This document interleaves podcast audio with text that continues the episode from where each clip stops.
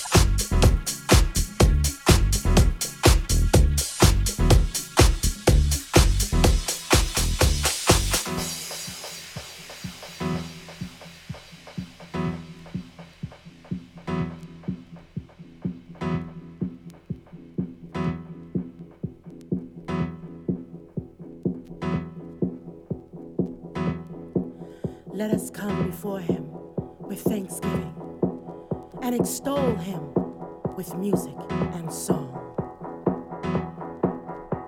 Hmm. Well, I know some of you must be saying, hmm, What do I have to be thankful for? I can't pay my bills, my marriage is falling apart, my health is failing, and I just can't find a job. Well, 1 Thessalonians 5:18 says, Give thanks in all circumstances, for this is God's will for you in Christ Jesus.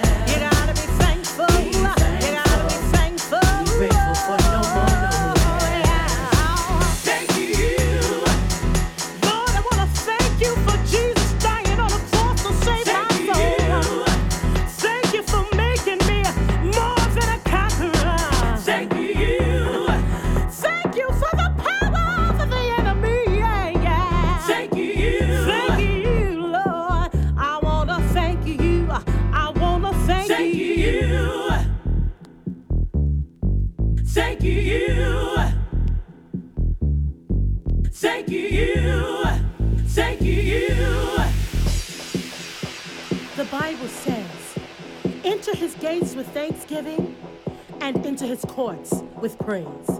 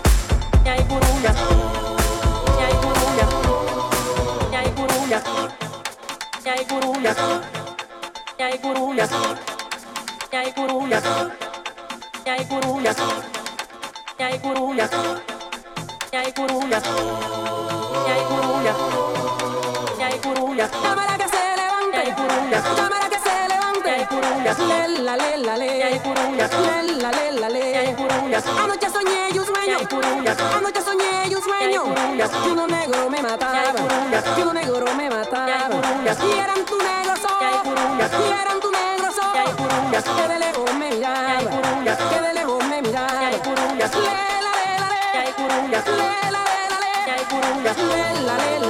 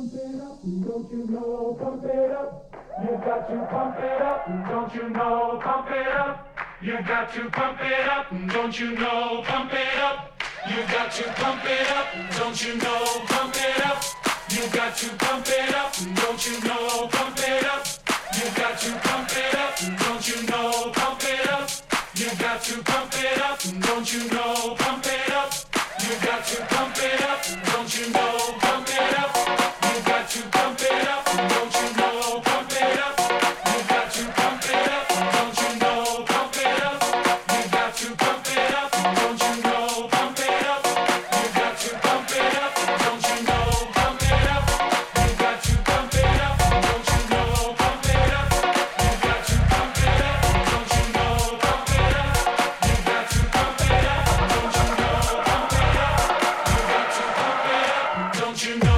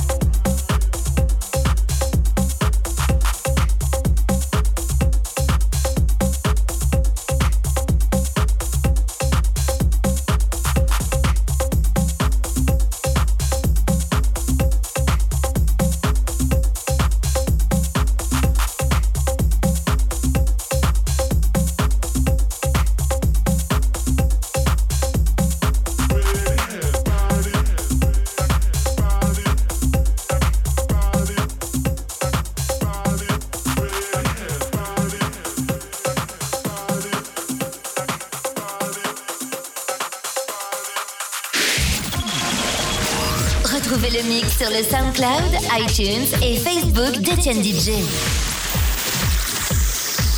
Etienne DJ.